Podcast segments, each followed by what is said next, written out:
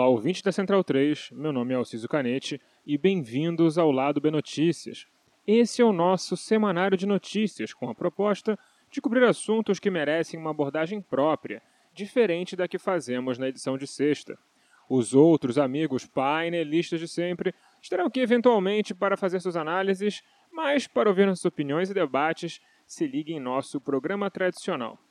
Nesse episódio, eu vou explicar o que é que está acontecendo nessa história toda da GameStop e toda essa confusão de ações. E vou contar com riqueza de detalhes e contexto, porque a história é complexa. Ainda no segundo bloco, vamos falar sobre uma coisa bem leve e bacana, uma aprovação de uma lei muito legal da deputada Mônica Francisco, do pessoal aqui do Rio de Janeiro. Segue a quarentena!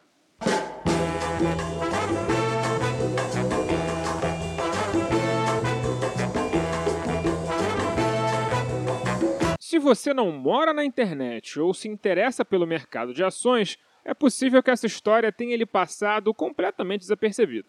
Então vamos começar bem do começo. A GameStop é uma loja de produtos eletrônicos bastante famosa nos Estados Unidos, com uma rede de lojas físicas tão grande que suas ações estão na bolsa de valores de lá há mais de 20 anos. Como todas as lojas físicas, suas receitas vêm caindo conforme o comércio digital avança a pandemia da Covid-19 apenas acelerou as dificuldades da empresa. Ela passou a ser vista como vulnerável no mercado de ações e, por isso, se tornou alvo de uma operação de short de um fundo de investimento chamado Melvin. Para entender o que isso significa, imagine por um segundo que o mercado de ações é um cassino, o que não é difícil porque é exatamente o que ele é. E como em todo jogo de apostas, você pode apostar numa vitória ou numa derrota. No caso, shortar é o ato de apostar que uma certa ação irá cair no futuro. Quando você faz essa aposta e acerta, os lucros são enormes, a ponto de fazer a empresa ir para o ralo. E aí o fundo de investimentos embolsa todo esse valor das ações e fica muito rico. Fundos de investimento vêm atacando empresas com muitas lojas físicas há alguns anos, e dessa vez um grupo de pessoas resolveu dar um basta nisso, o pessoal do Reddit. E é agora que a história se complica.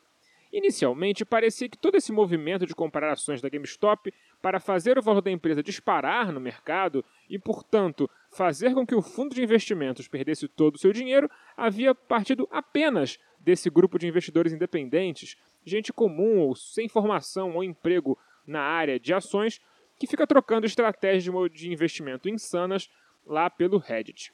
Essa turma não está fazendo isso exatamente por motivos éticos, para salvar o emprego daquelas pessoas que trabalham na GameStop, é, para defender o comércio de rua, a vida nas ruas, nada disso.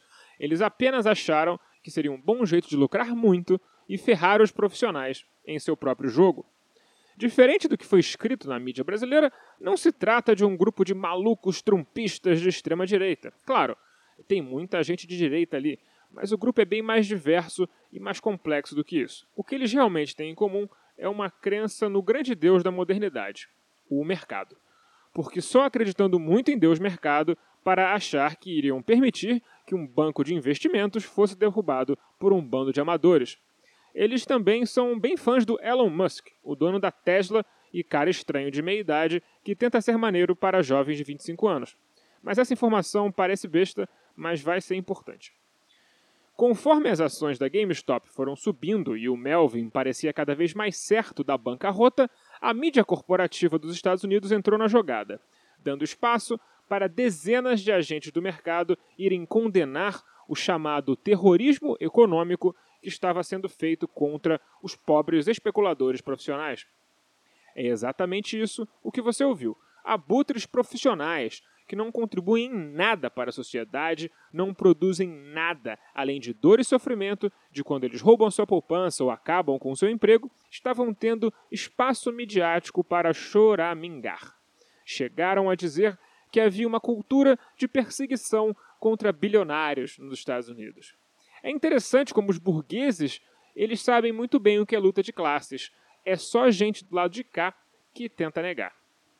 Quando as tensões subiram, a Robinhood, aplicativo grátis para que pequenos investidores operem no mercado de ações, parou de operar as ações da GameStop. e começou a vender as ações de vários usuários sem a autorização dos mesmos para tentar ajudar a regular o mercado, se é que você me entende. Ao agir de forma tão abrupta e contrária aos seus próprios usuários, muitos deles passaram a se perguntar: mas se o app é de graça, como é que a Robinhood ganha dinheiro? A resposta, como sempre na internet, é: se você não está pagando, é porque você é o produto. Descobriu-se que a Robinhood é uma verdadeira espiã do mercado de ações, transmitindo os fluxos de investimento desses pequenos investidores em tempo real para os assinantes corporativos do serviço, o que permitia às corporações bater a carteira dos investidores sempre que havia um fluxo maior para uma ou outra ação. Eles conseguiam, através de inteligência artificial e muita capacidade de processamento de dados, fazer compras anteriores a esses pequenos investidores e, com isso, corroer o valor dos investimentos deles. Então, até agora temos investidores comuns sendo sacaneados pelo app onde eles operam e pelo mercado de ações só porque eles ousaram lutar contra um fundo de investimentos. Basicamente, tentar ganhar deles no seu próprio jogo, porque é bom lembrar que esses fundos fazem esse tipo de coisa o tempo todo, sem nenhum tipo de punição. Inclusive, eles conseguem praticar coisas que são bem ilegais, de acordo com as próprias controladoras de mercado de ação, como informações privilegiadas, com conflitos de interesse. Muitos deles acumulam cargos na administração pública e logo depois vão para fundos de ações. É uma coisa bem suja, mas o problema ainda vai ficar um pouco mais complicado. Embora o movimento inicial realmente tenha partido desse grupo no Reddit, tem muita gente bem rica por trás disso. Para começar, o próprio Elon Musk está muito, mas muito interessado nesse assunto.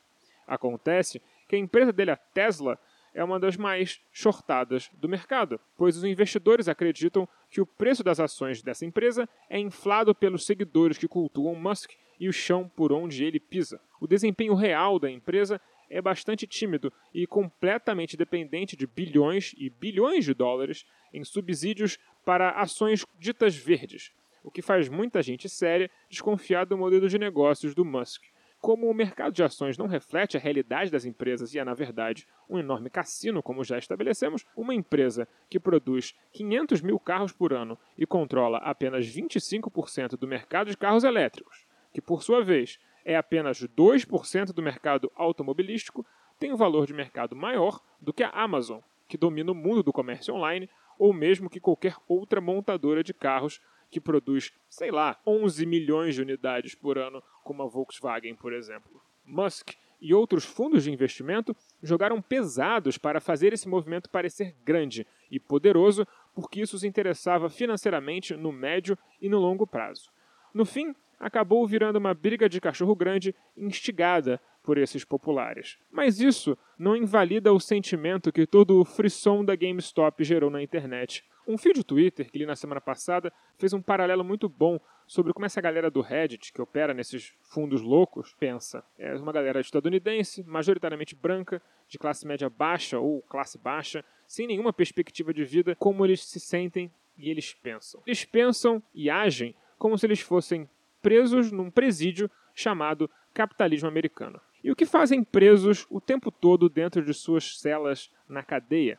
Eles pensam em como fazer a vida dos guardas da prisão o mais insuportável possível. Esses Reddit de traders amadores ficaram inundados de mensagens muito verdadeiras de gente que estava se sentindo importante pela primeira vez na vida, que estava feliz em estar ferrando um bilionário, que sentiu-se pertencendo a algo maior, que se sentiu curado de algum tipo de ansiedade que estava sentindo por causa da pandemia. São muitos relatos até bastante emocionantes. A ideologia imperial, a ideologia imperial na qual essa gente é criada gera umas disfunções bem grandes no seu lugar de pertencimento no mundo. E isso, somado a um declínio econômico bastante acentuado para o cidadão médio dos Estados Unidos, enquanto a vida dos mais ricos apenas melhora e melhora rápido, faz as pessoas se sentirem enclausuradas, amargas, vingativas. Essa foi apenas a primeira das vingancinhas que conseguiram aprontar. Não tenha dúvida que muitas seguirão. E se você for parar para pensar, esse é o mesmo tipo de sentimento que pode alimentar uma revolução ou pode alimentar uma revolta fascista. Então, muita atenção no que vai acontecer nos próximos anos nos Estados Unidos. Passemos a falar de coisa boa e leve da Lei 9175, aprovada pela deputada estadual Mônica Francisco.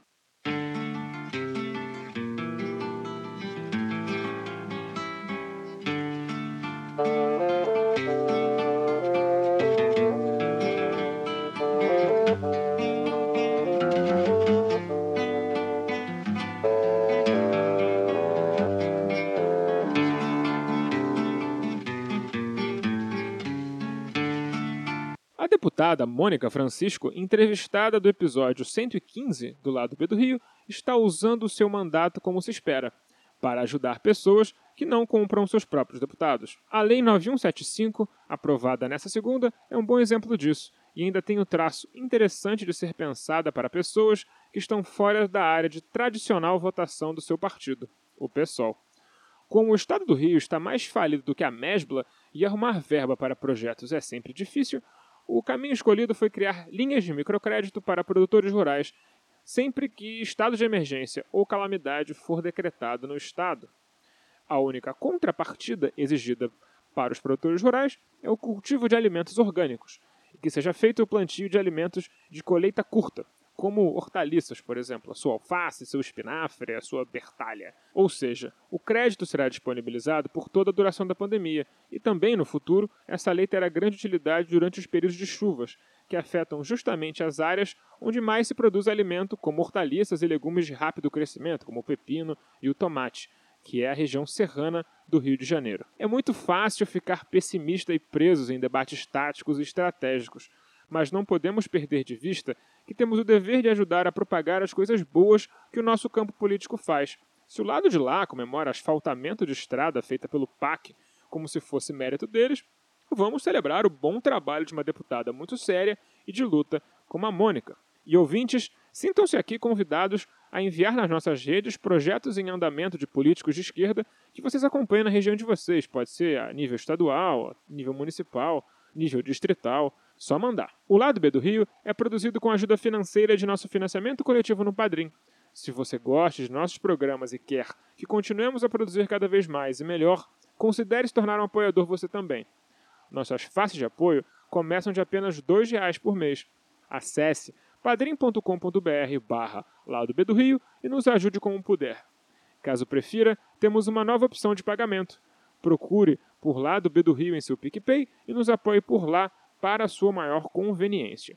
Se não estiver podendo ajudar financeiramente, não tem problema. Nos ajude divulgando nosso feed e programa para amigos, colegas, conhecidos e qualquer pessoa que você acha que possa gostar do nosso trabalho. As trilhas para esse programa foram retiradas de O Drama da Humana Manada, da banda O Effect, Preciso Me Encontrar de Candeia e Cartola e Eu Tá Vendo no Copo, de Noriel Vilela.